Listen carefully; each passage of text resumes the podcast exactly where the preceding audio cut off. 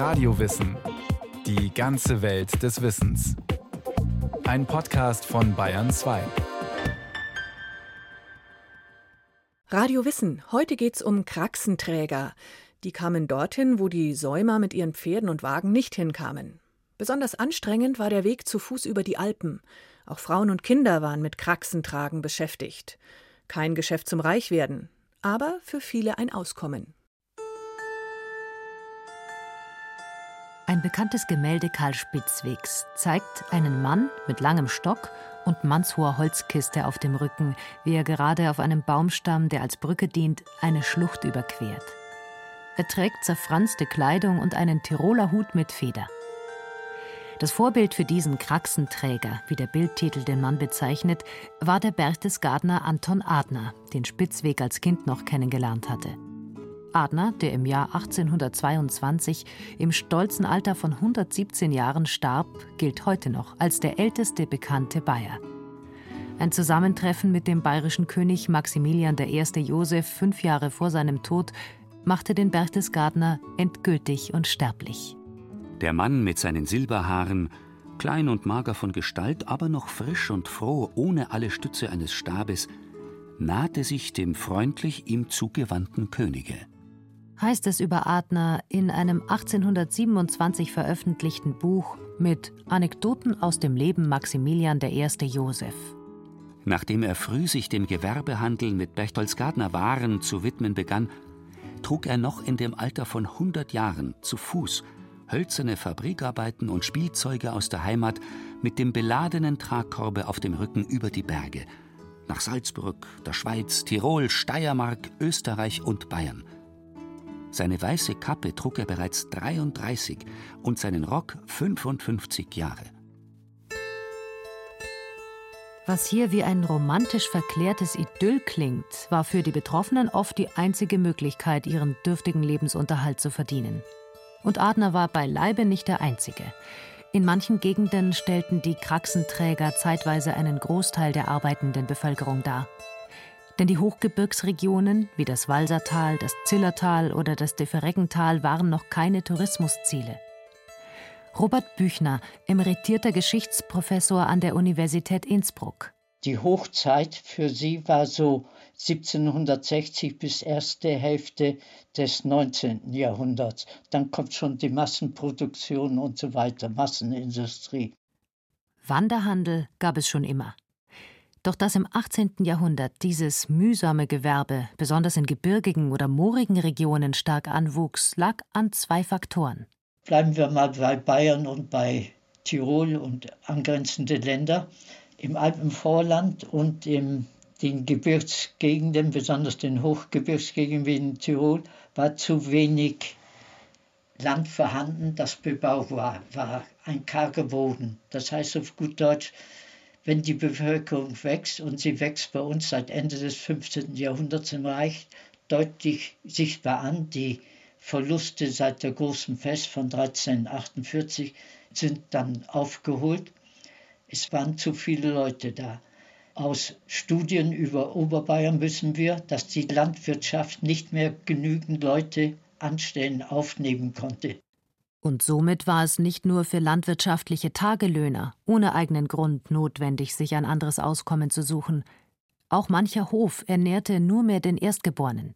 Die jüngeren Geschwister mussten auf Wanderschaft gehen, wie Robert Büchner sagt. Das sind also alles einkommensschwache, unterbäuerliche Schichten, die gezwungen sind, aus Armut auf Wanderschaft zu gehen und einen Nebenverdienst zu suchen. Und der war bei einem normalen Kraxenträger um 1800 sehr gering, 30 Gulden pro Mann. Davon konnten sie, selbst wenn sie eine kleine Bauernschaft mit zwei Kühen hatten und zwei, drei Feldern, nicht leben. Sie konnten leben davon, wenn die ganze Familie auf Reisehandel sich einließ. Denn auch die Frauen, ja manchmal sogar Kinder, obgleich das eigentlich verboten war, durchstreiften die Lande als Händler. Zunächst verkauften sie eigene landwirtschaftliche Produkte oder gesammelte Kräuter auf dem Markt einer nahen Stadt. Doch schon bald zog es sie auch weiter in die Ferne mit anderen, oft selbst hergestellten Produkten. Vielerorts waren ein Drittel der Händler Frauen. Gerade ledige, verwitwete oder geschiedene Frauen hatten keine andere Chance, als sich als Kleinhändlerinnen durchzuschlagen und selbst ausgegrabene Enzianwurzeln zum Brennen von Schnaps oder selbst geklöppelte Spitze zu verkaufen.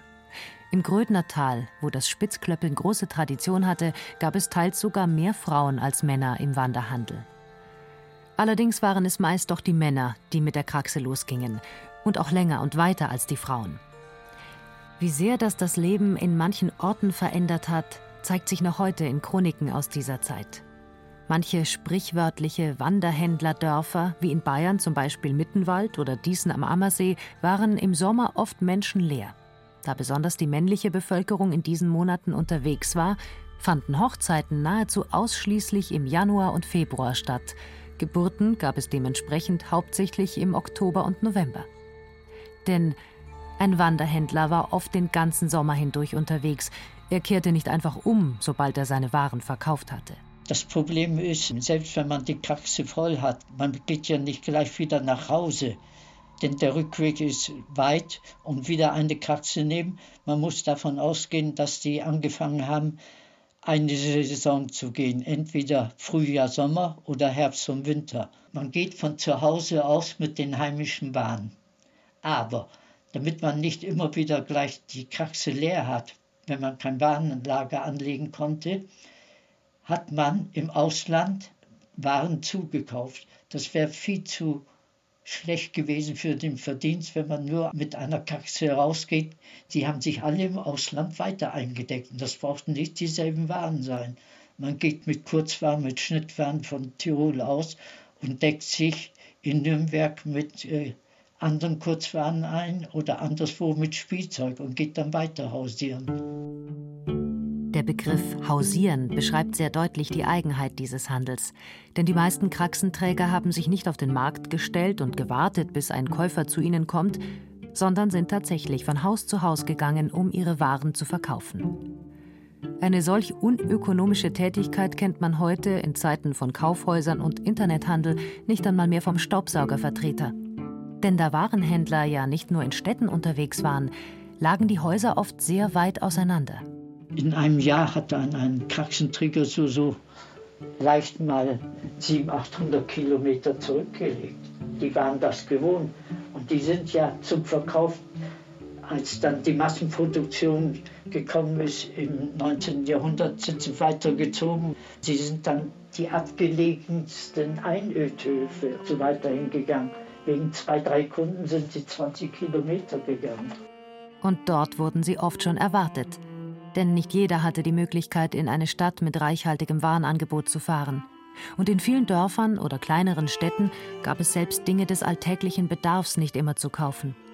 Das wussten die Kraxenträger und konnten somit zielgerichtet mit einem spezifischen Warenangebot all jene besuchen, die sie sehnlichst erwarteten. Es gibt kaum einen Krämer, einen Kraxenträger, der ein breites Warensortiment hat. Man hat sich schon spezialisiert. Aber wenn Sie so wollen, das reichte bei den Kraxenträgern von Kurzwaren. Darunter sind etwa zu verstehen Nägel, Messer, Scheren, Nadeln, Knöpfe, Garn, Zwirn, Fingerhüte, Bleistifte, Tinte, Schnürsenkel, Worten, Seidenwänder und so weiter über Haushaltswaren wie Glas- und Tongeschirr, Töpfe und Pfannen.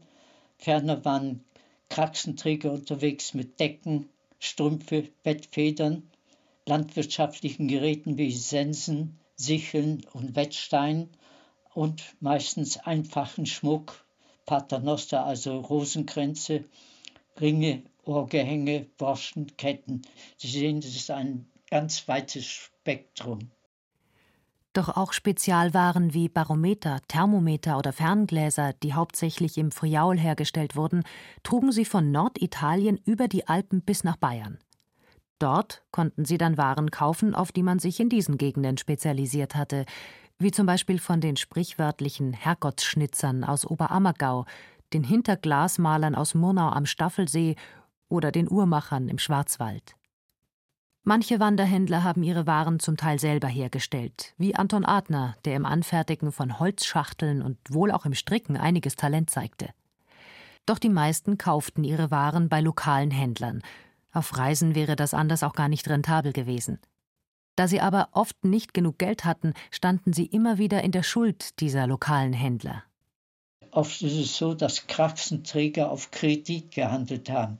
Und wenn sie dann von ihrer Handelsreise zurückkamen, um im nächsten Jahr wieder auf Reise zu gehen, dann haben sie erstmal die Altware, die sie verkauft hatten, bezahlt und neue wieder eingekauft. Kraxenträger sind eher die Ärmeren. Besonders arm waren etwa unter den Kraxenträgern die Glashändler und die mit Ton waren, also Küchengeschirr. Man hat ja gesagt, wenn ein Glashändler hinfällt, steht ein Bettelmann wieder auf. Viele ortsansässige Händler rechneten mit diesen billigen Lieferdiensten und banden sie fest an sich. Wie zum Beispiel der Verleger Matthäus Rieger, der in Augsburg 1745 eine riesige Buchhandlung eröffnete. Der Schriftsteller Johann Petzel schrieb über ihn: Sein Verlag ist sehr dick und er hat dabei ein schönes Vermögen gesammelt.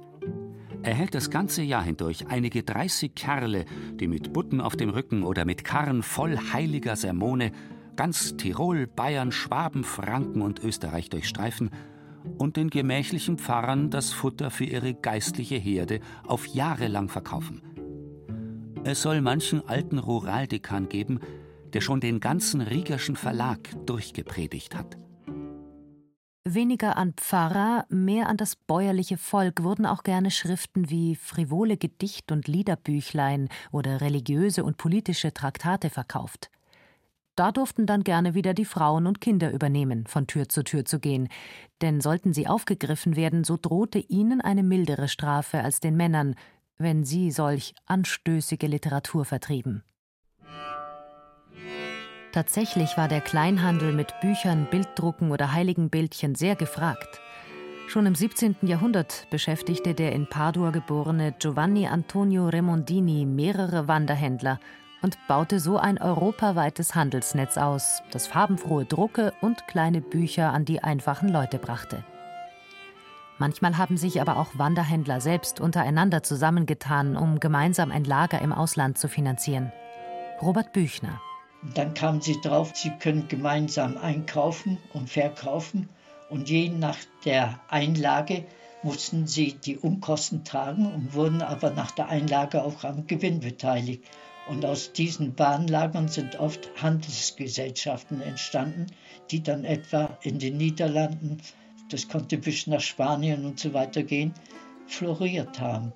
Das äh, ist aber alles ursprünglich entstanden aus dem Zusammenschluss von Buckelträgern. Pick und Kloppenburg, das ist doch eine Bekleidungskette. Die sind aus ursprünglichen Wanderhändlern, die mit Stoffen und Tuchen und Leinen und so weiter unterwegs waren, entstanden. Besonders in Wien gibt es noch zwei große Buchhandlungen und Verlage, die aus ursprünglichen Wanderhändlern, dann war Kraxenträgern, die mit Stichen, Schnitten, Kalendern und anderem, was man unter Schreibwaren denkt, unterwegs gewesen sind. Diese sind stationär geworden und im Laufe der Zeit zu großen Geschäften geworden. Doch so eine Karriere war den wenigsten vergönnt. Schon allein deshalb, weil die Hausierer nicht immer gerne gesehen waren. So erließ zum Beispiel die Stadt München im Jahr 1690 ein Verbot des Hausiererhandels. In Landsberg am Lech wurde 1715 ein Bettelverbot verabschiedet. Um die Jahrhundertwende 1800 gab es überall Hausierordnungen. So durfte in Österreich nur mit bestimmten Waren gehandelt werden. Arzneiwaren zum Beispiel waren verboten, sowohl für Tier als auch für den Menschen. Ferner durften keine Wagen zum Transport benutzt werden. Ausschließlich Tragegeräte, also Kraxen, waren erlaubt. Die meisten Wanderhändler konnten sich mehr ohnehin nicht leisten, nicht einmal einen Schubkarren, der von einem Hund mitgezogen wurde. Denn auch das gab es. Die Kraxenträger stellen überhaupt die größte Gruppe unter den Wanderhändlern. Also die Leute, die mit Karren Pferd und Wagen und Saumtieren zogen, sind deutlich in der Minderzahl gegenüber den Kraxenträgern. Beim Kleinhandel über die Alpen war die Kraxe oft auch sinnvoller als ein Wagen, denn die Wege waren oft schlecht und mit Wägen gar nicht zu befahren, oder sie blieben im Schnee stecken. Zudem konnte man beim Überschreiten eines hohen Alpenpasses auch Zoll- und Mautgebühren sparen. wenngleich es natürlich Schwerstarbeit war, die mit den Jahren oft zu Rückgratverkrümmungen, Knochen-, Gelenk- oder Wirbelsäulenschäden führte. Und Kraxenträger haben die Männer in der Regel bis 50 Kilo getragen, die Frauen bis 30 Kilo. So eine Warenkraxe war demnach mehr als nur ein kleines Rückengestell, denn man wollte ja möglichst viel transportieren. Und bei uns war es üblich, dass der Kopf mitgetragen hat. Die Kraxe wurde bis über den Kopf gezogen und in Höhe des Kopfes war ein Riegel, ein Brett gepolstert, das direkt auf dem Kopf auflag. So hat der Kopf mitgetragen, nicht nur die Schultern. Die Form und das Material, aus dem die Kraxe gefertigt wurde, hingen oft von den Waren ab, die ein Händler dabei hatte. Für Töpfe und Geschirr reichte oft ein grob geflochtener Korb aus. Vogelhändler stapelten die Käfige bis weit über ihren Kopf hinaus. Teppiche oder größere Drucke wurden einfach zusammengebunden und über die Schultern geworfen. Frauen benutzten oft ein Tragetuch. Und Kleidung oder Hüte wurden auch schon einmal selbst übereinander angezogen. Doch viele Kraxen waren kompliziert gebaute Gestelle aus verschiedenen Holzkisten, etwa wenn mit ganz unterschiedlichen Waren gehandelt wurde, denn die Kraxe stellte ja gleichzeitig den Verkaufsladen dar ätherische Öle, Salben, Balsam, Pulver, gebrannte Wässer und äh, die Allheilmittel Teriak und Vitridat. Das sind alles kleine Sachen, aber die können sie nicht zusammen haben. Dann haben die richtig kleine Schubfächer gehabt und haben die Sachen da rausgeholt.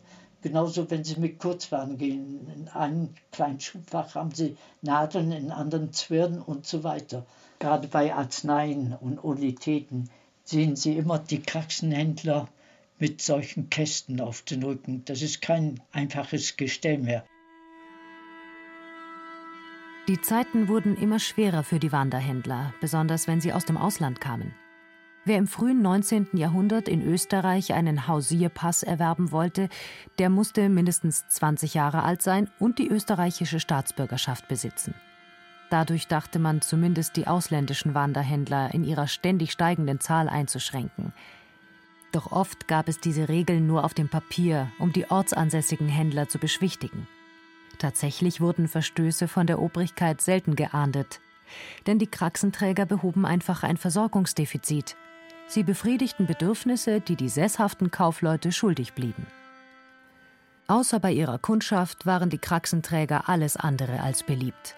So wurde ihnen oft nachgesagt, sie schleppten Krankheiten wie Cholera oder Typhus ein, sie hätten geklaut oder sie verdürben die Sitten, wie das der konservative Jurist und Literat Justus Möser in seinen patriotischen Fantasien schon im Jahr 1775 in einer Klage wider die Packenträger behauptete. Die Packenträger sind der Verderb des ganzen Landes. Wer hat die guten Sitten verderbt? Gewiss niemand mehr als der Packenträger der mit seinen Galanteriewaren nicht auf den Heerstraßen, sondern auf allen Bauernwegen wandelt, die kleinsten Hütten besucht, mit seinem Geschwätz Mutter und Tochter horchend macht, ihnen vorlügt, was diese und jene Nachbarin bereits gekauft. Er hat von allem, was sich für jeden Stand passt, und weiß einer jeden gerade das anzupreisen, was sich am besten für sie schickt. Das Vermögen aller Familien ist ihm bekannt, er weiß, wie die Frau mit dem Manne steht und nimmt die Zeit wahr, jene heimlich zu bereden, wenn der grämliche Wirt nicht zu Hause ist. Kurz, der Packenträger ist der Modekrämer der Landwirtinnen und verführt sie zu Dingen, woran sie ohne ihn niemals gedacht haben würden. Den sesshaften Händlern waren die Kraxenträger mehr als nur ein Dorn im Auge. Ihnen ging es schlichtweg darum, die unliebsame Konkurrenz loszuwerden. Und deswegen gab es auch allerlei üble Nachrede. Professor Robert Büchner. Sie haben behauptet, Sie hätten falsches Maß und Gewicht. Das hatten Sie selbst wahrscheinlich noch öfter. Sie hätten schlechte und verfälschte Ware. Ein Trick war zum Beispiel bei den Tuchhändlern, es gab begehrte Tuche, etwa aus Brabant und so. Und ab einer gewissen Zeit bekamen die eine Blombe. Jetzt haben sie einfaches Tuch gekauft und haben die falsche Blombe dran gemacht. Im Grunde gibt es das heute auch noch. Nur die nachgemachten Rolex-Uhren, Adidas-Turnschuhe und vermeintlichen Designerkleider werden heutzutage industriell hergestellt und weltweit im Internet vertrieben. Oder ein beliebter Trick bei Tuchhändlern, man spannt das Tuch auf einen Rahmen, macht es nass und dehnt es. Dann schindet man wieder ein paar Zentimeter raus. Natürlich haben das aber auch die stationären Händler gemacht. Ich habe mal ausführlicher darüber geschrieben und man kann absolut nicht sagen, dass die Wanderhändler mehr geschummelt hätten, um es höflich auszudrücken, als die lokalen Händler. Das war schon allein deswegen nicht möglich, weil sie sich ihr Geschäft damit kaputt gemacht hätten. Denn man muss sich vorstellen, diese Kraxenträger gingen alljährlich fast dieselben Bezirke ab. Sie hatten ihre Stammkunden, die konnten sie gar nicht betrügen, denn dann wären sie diese Kundschaft los gewesen. Mit zunehmender Industrialisierung, der steigenden Mobilität auch ländlicher Bevölkerungen und dem Beginn der Massenproduktion im 20. Jahrhundert erledigte sich der Wanderhandel mit Kraxe auf dem Rücken von selbst. Wer heute etwas benötigt, bestellt immer öfter im Internet. Kurz darauf steht dann schon der Bote mit seinem Lieferwagen vor der Tür. Oder auch der moderne Kraxenträger, der Radler, der auf seinem Rücken die Pizzakisten ausfährt.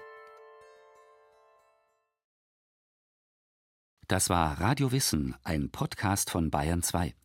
Autor Markus Mähner. Regie Irene Schuck. Es sprachen Berenike Beschle und Friedrich Schloffer. Technik Andreas Lucke. Redaktion Thomas Morawetz. Wenn Sie keine Folge mehr verpassen wollen, abonnieren Sie Radio Wissen unter bayern2.de slash podcast.